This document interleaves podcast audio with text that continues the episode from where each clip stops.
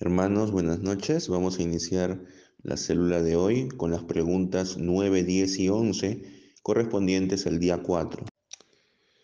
La pregunta 9 indica, entonces, Dios hace injusticia al hombre por requerir de él en su ley lo cual no puede ser realizado?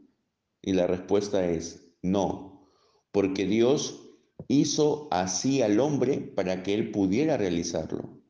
Pero el hombre, por medio de la instigación del diablo y por desobediencia voluntaria, privó, se privó a sí mismo y a toda su posteridad de este poder.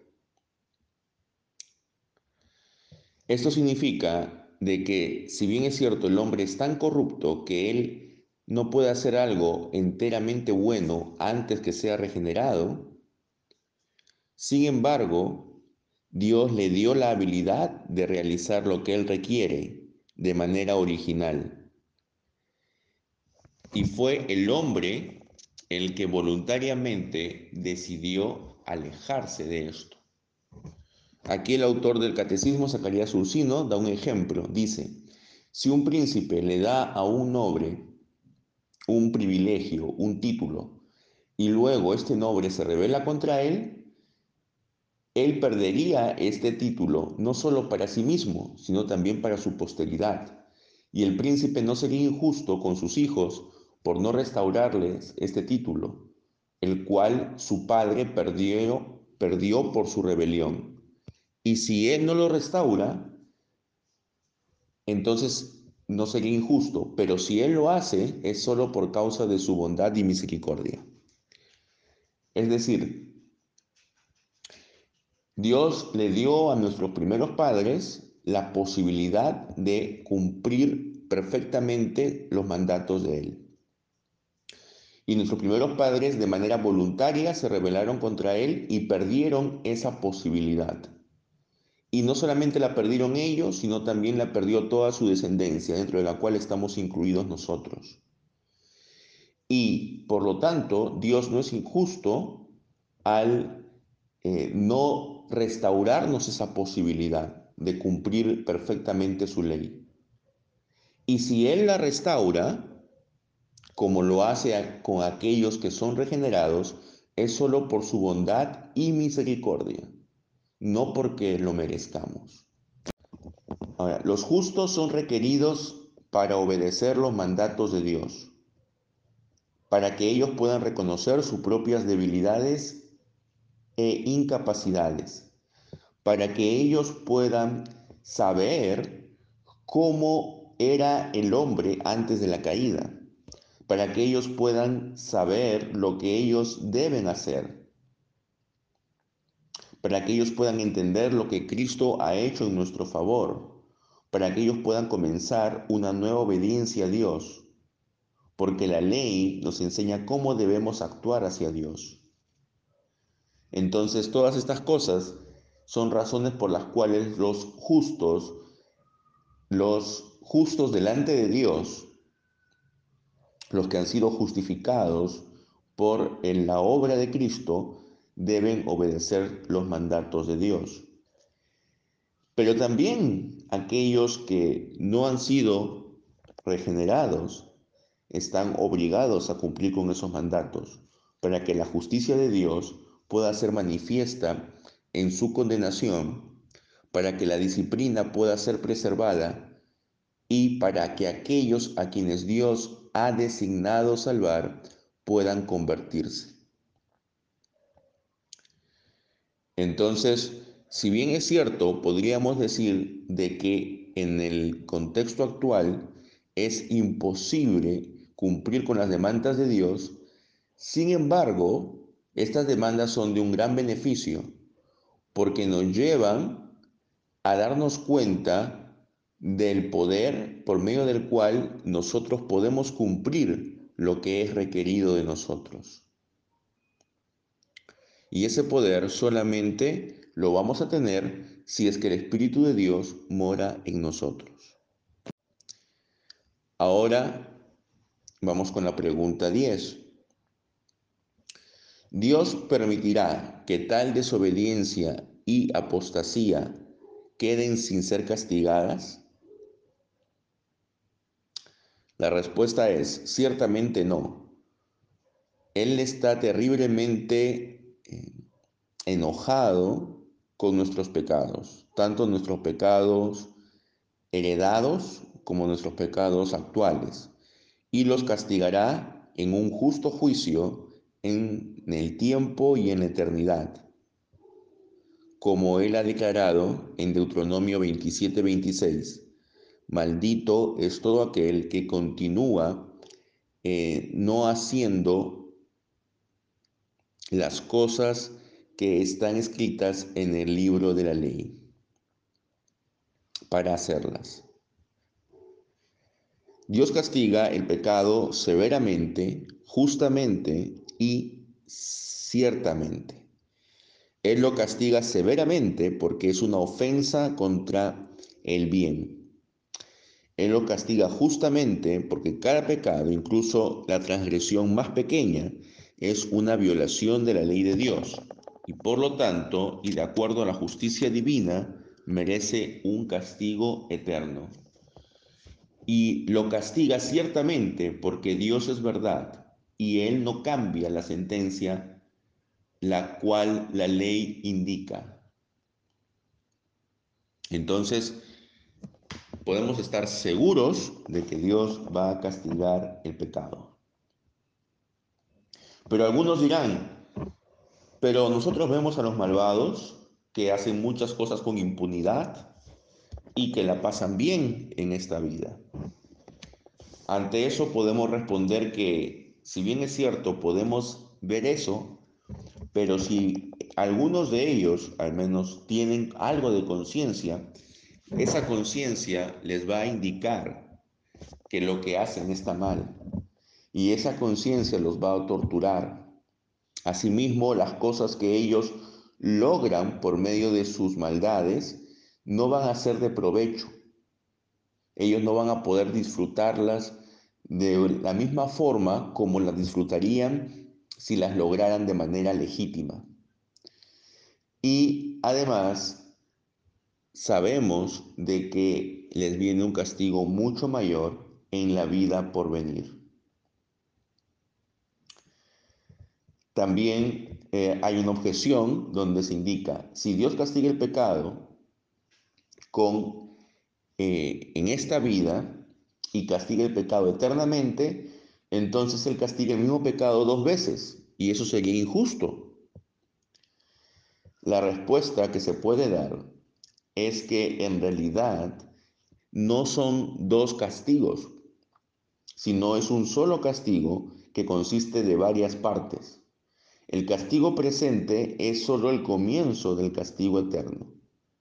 No son separados ni tampoco son completos en sí mismos, porque el castigo presente no es suficiente para satisfacer la justicia de Dios. Ahora, también se indica de que hay pecados que son distintos en carácter, pero al parecer van a ser castigados igual, lo cual sería injusto.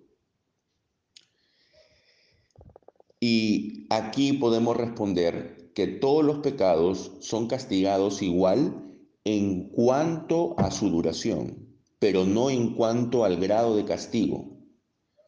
Los pecados grandes serán castigados eternamente y con un castigo severo, mientras que los pecados, pecados pequeños serán castigados también eternamente, pero con un castigo más ligero.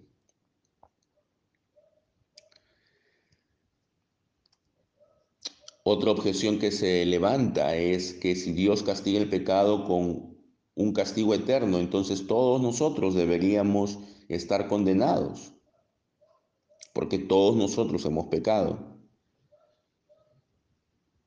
Y la respuesta sería de que, si bien es cierto, todos mereceríamos estar condenados, sin embargo, Cristo ha satisfecho por a Dios por nuestros pecados, por infligirse un castigo equivalente a lo que es eterno. Es decir, por la obra de Cristo, es que nosotros ya no seremos condenados, ya no recibiremos el castigo que merecíamos. Una última objeción que se hace a este tema es que si Dios ya ha castigado nuestros pecados en Cristo, entonces Él ya no debe infringir ningún castigo sobre nosotros. Pero sabemos que los justos en esta vida también sufren. Por lo tanto, esos sufrimientos serían injustos. La respuesta que podemos dar es que las aflicciones de los justos no deben ser consideradas como un castigo o como una satisfacción por el pecado, sino que son simplemente la disciplina de un padre y que son enviadas con el propósito de humillarnos. Ahora vamos con la última pregunta del día de hoy, que es la pregunta número 11. Pero ¿no es Dios además misericordioso? Y la respuesta es, Dios es verdaderamente misericordioso, pero Él es de la misma forma justo. Por lo tanto, su justicia requiere que el pecado, el cual es cometido contra la mayor majestad de Dios, sea castigado de una manera muy recta. Esto es, con un castigo eterno, tanto del cuerpo como del alma. Y esto es una objeción que podemos nosotros escuchar muy a menudo. Algunos dicen, si Dios es misericordioso, entonces ¿por qué va a castigar eternamente a las personas? O, o otra objeción que se hace es por qué Dios va a castigar eternamente por pecados que no son eternos, por pecados que son temporales. Entonces eso pareciera que es algo injusto. Y en base a eso, muchos han optado por considerar que el castigo de Dios no va a ser eterno, sino que simplemente los reprobados van a ser destruidos, ¿no? Hay varios grupos, tanto sectas como los testigos de Jehová, los adventistas del séptimo día, y hay algunos cristianos que piensan esto, de que el castigo de los malvados no va a ser eterno. Pero esto no es no considerar, aparte de los varios pasajes donde es claro que el castigo es eterno, no es eh, el pensar en la aniquilación simplemente, no es reflexionar sobre el carácter de la justicia de Dios y sobre el carácter de la santidad de Dios. Y no es que Dios se complazca o se goce en el castigo eterno de los malvados, pero cada crimen es grande y merece un castigo que esté en proporción a la majestad de quien contra quien el crimen ha sido cometido. Y el pecado es un crimen cometido contra Dios. Y siendo Dios infinitamente bueno, infinitamente justo, entonces el castigo también debe ser infinito. Como ya hemos dicho, van a haber varios grados, según lo que podemos deducir de algunos pasajes de las escrituras, van a haber varios grados de castigo no todos van a ser castigados de la misma forma. Pero, sin embargo, en cuanto a la duración del castigo, sí es claro que es eterno. Ahora, también es cierto que la misericordia de Dios se manifiesta en que el castigo que va a infringir sobre ellos va a ser más ligero de lo que realmente merecen. También Dios ejerce una gran misericordia hacia los fieles, porque solo por su misericordia, sin estar obligado por ninguna ley o por algún mérito de nuestra parte, Él mandó a su Hijo para que eh, haga expiación por nuestros pecados. Y Él no se deleita en la destrucción de los malvados, Él castiga el pecado. pero Él no busca que el pecador sea destruido. Lamentablemente, no se puede separar al pecador del pecado. Ahora vamos a hablar un poco de las consecuencias del pecado que hay en esta vida. Aquí hay varios, y las consecuencias del pecado son las aflicciones.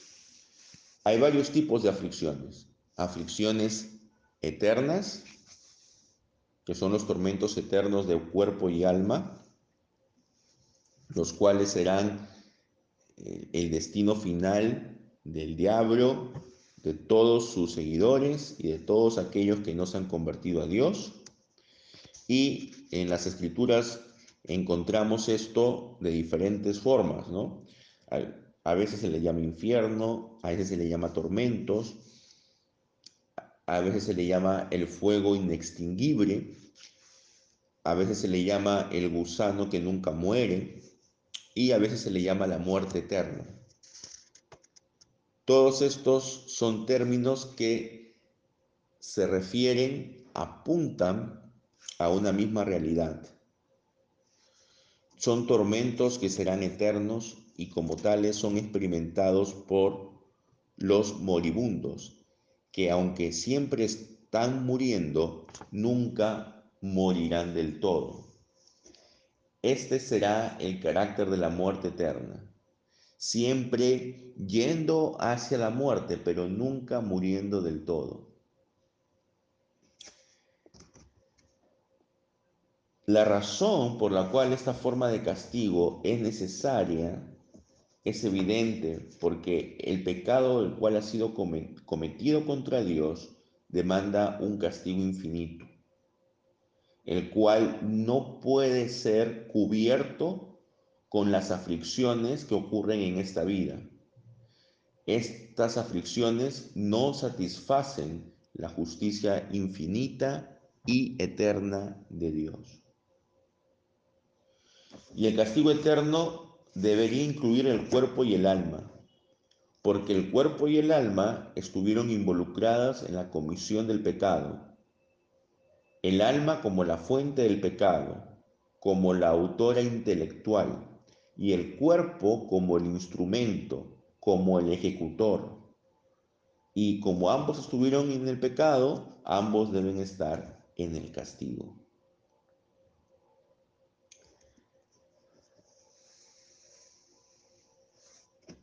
También hay una objeción en cuanto a la misericordia de Dios. Si Dios es grandemente misericordioso, entonces ¿por qué va a darle un tormento eterno a sus criaturas? La misericordia de Dios es tan grande que excede nuestros pecados. Eso es lo que algunos indican. Y bueno, en realidad Dios sí es infinitamente misericordioso pero también es infinitamente justo e infinitamente santo.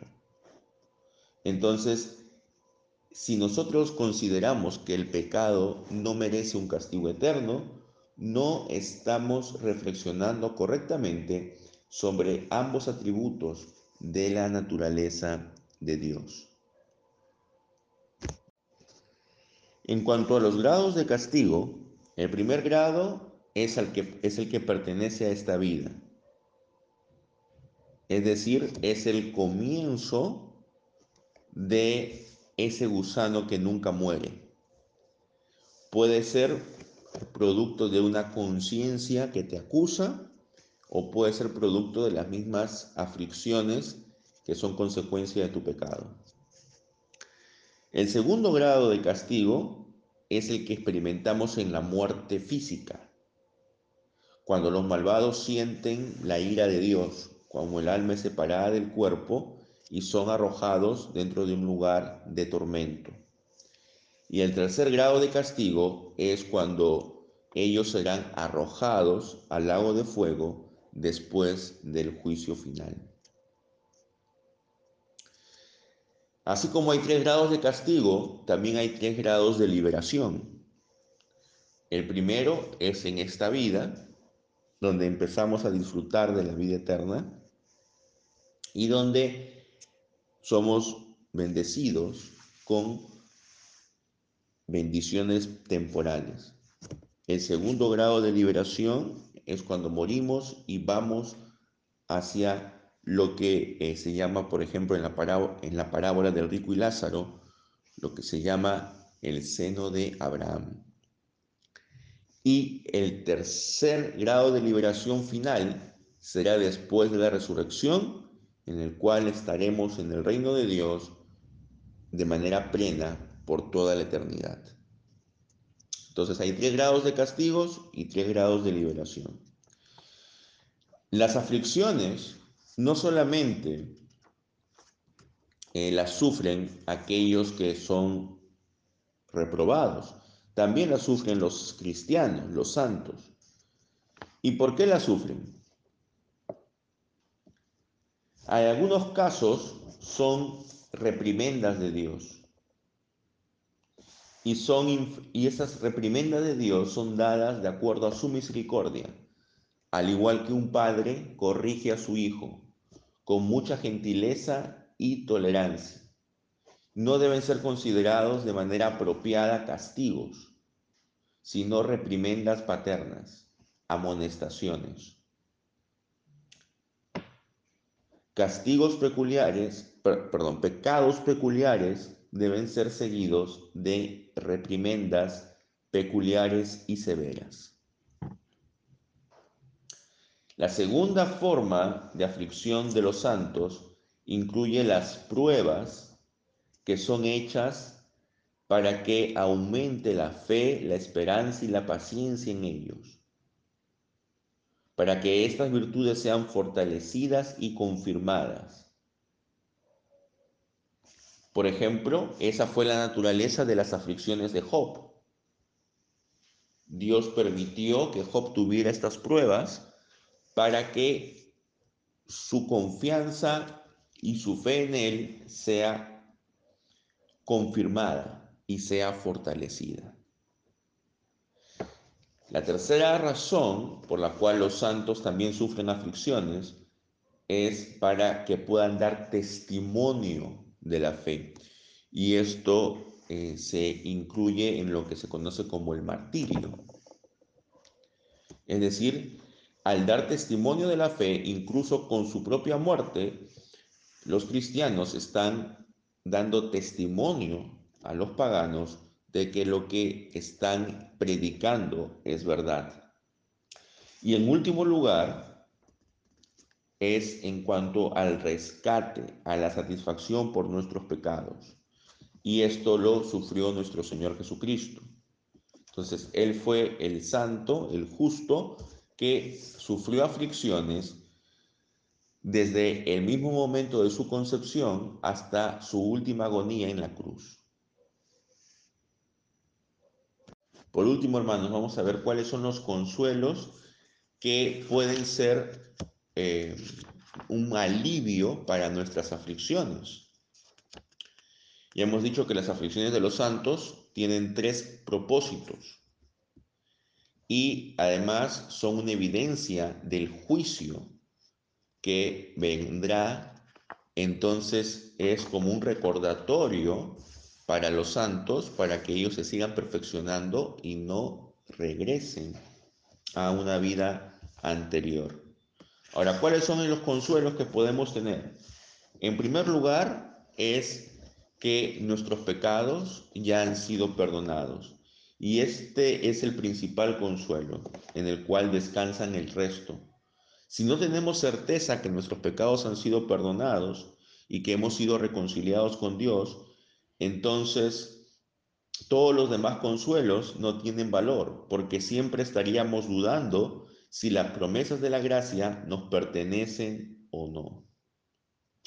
Entonces, a pesar de las aflicciones, debemos estar seguros de que ya hemos sido rescatados por la obra de Cristo. También nuestro consuelo está en la voluntad y providencia de Dios y en la necesidad de obedecerle, tanto en la adversidad como en la prosperidad.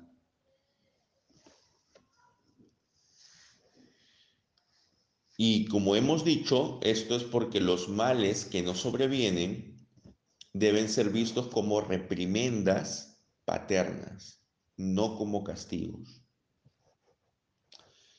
El otro consuelo que debemos tener es el obedecer a Dios, el cual se hace de manera más excelente aún en medio de las dificultades.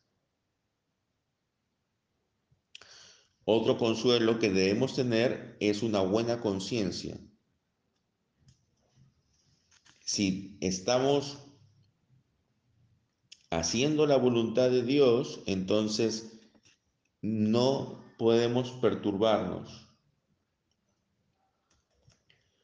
Otro consuelo es hacer una comparación de los eventos que ocurren. Es mejor ser amonestado por nuestro Señor por un corto tiempo en esta vida que vivir en una gran abundancia y, y por último ser alejados de Dios y ser llevados a una destrucción eterna. Otro consuelo es la esperanza de la recompensa, tanto en esta vida como en la vida futura. Otro consuelo es el ejemplo de Cristo y de sus santos. Sabemos que el siervo no es más que su Señor. Y si nuestro Señor sufrió, pues nosotros también sufriremos. Otro consuelo es la presencia y la ayuda de Dios en nuestras aflicciones. Dios está presente con nosotros por su Espíritu, fortaleciéndonos y confortándonos. En cada tentación abre una vía de escape y nuestras aflicciones son proporcionales a nuestras fortalezas para que nosotros no podamos ser superados por ellas. Otro consuelo es que las causas de nuestras aflicciones son la gloria de Dios, nuestra salvación y la conversión de otros. Y por último, la causa de nuestro consuelo es nuestra liberación completa y final, que es lo que corona todo lo demás. Mientras que el primer consuelo es el consuelo principal y el fundamento de los otros, y hemos dicho que el primer consuelo es que estamos seguros del perdón de nuestros pecados, el último consuelo, que es nuestra liberación completa y final, es la perfección y consumación de todos los demás consuelos. Como hay grados de castigos, también hay grados de liberación. Y como dijimos, la, la primera parte de la liberación empieza en esta vida. La segunda está en la muerte física, donde eh, nuestra alma será llevada al seno de Abraham. Y la tercera liberación será en la resurrección de los muertos y en nuestra glorificación, donde seremos perfectamente felices, tanto en cuerpo como en alma. Y como dice Apocalipsis 21:4, y Dios quitará todas lágrimas de nuestros ojos. Entonces, hermanos, si bien es cierto, nosotros padecemos aflicciones en esta vida, pero tenemos muchas razones por las cuales sentir consuelo y entender de que por más problemas que tengamos, por más dificultades que se nos presenten, debemos estar convencidos y seguros de que eso es simplemente algo temporal y que nuestro nombre ya está inscrito en el libro de la vida y que disfrutaremos de las bendiciones eternas en el reino de Dios. Dios les bendiga, amados hermanos, y la próxima semana continuamos ya con el día 5. Amén. Dios les guarde.